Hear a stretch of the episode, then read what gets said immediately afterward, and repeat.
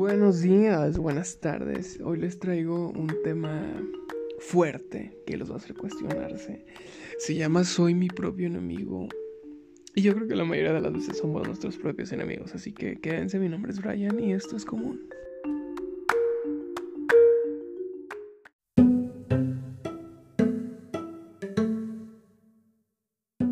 Ya mentira, después del intro súper dramático, creo que es bien importante hablar de que a veces nosotros somos nuestros propios enemigos y a lo mejor te suena como que muy...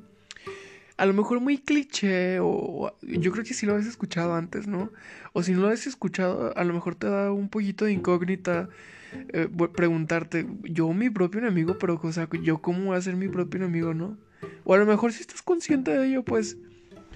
Pero creo que es bien importante hablar de ello porque porque a veces a veces no te das cuenta que tú eres tu propio enemigo hasta que ya es muy tarde. Hasta que ya te separaste en dos partes internas entre tu verdadero tú y una parte de ti que te odia profundamente por. por. ve tú a saber qué cosas, ¿no? Cada quien sabe lo que su propio enemigo odia de él mismo.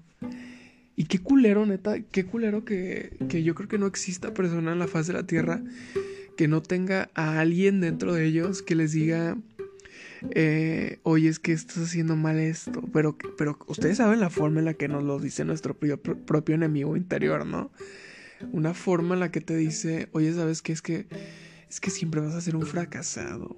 Es que, fíjate que ese pelo se te ve ridículo. Es que fíjate que no te queda esa camisa, nunca te va a quedar. Le queda mejor a fulano, le queda mejor a fulana sí, estoy bien consciente que existe en todo mundo, pero que siempre lo podemos controlar. y, les hablo desde el, desde el pilar del control, porque yo llegué a controlarlo. Y, y la neta es una parte que, que existe por algo, ¿no? Todo, todo lo que está dentro de nuestra mente, nuestro cuerpo, nuestras uñas, nuestros dedos, nuestros codos, hombros, ojos, sirven para algo todos esos órganos, tanto como las emociones, sirven para algo. Hasta ese enemigo que tienes dentro.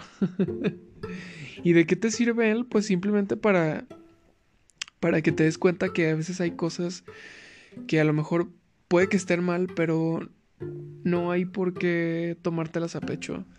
Si eres tú mismo el que te las dices, pues solamente di, bueno, ok. Si mi enemigo interior me dice, oye, es que tienes unas lonjotas, oye, es que tienes unas orejotas. Ah, ok, este. Entonces fíjate que no puedo hacer nada. tú vives aquí, o sea, tú, tú eres el que vives aquí, así que te aguantas y el que tengo el control soy yo. No puedo hacer nada, la neta, mira, que tengo unas orejotas, déjame poner unos pinches piercings. Ya se más perras, ¿no? Y le calles el hocico. Que tengo una panzota, ah, déjame pongo hacer ejercicio, güey. Le callas el hocico que no tengo metas en la vida, pues me pongo una y le callas el hocico. Que no puedo sacar 10 en ese, en ese examen, sacas 10 y le callas el hocico. Hay que callarle el hocico a nuestro enemigo interior. Hay que callárselo porque porque si lo dejamos que tome el control, nos hace sentir mal, nos hace sentir culpables. Y pues eso no está chido, ¿no? Así que callen el hocico a, sus enemigos interiores. Mi nombre es Brian y esto fue común.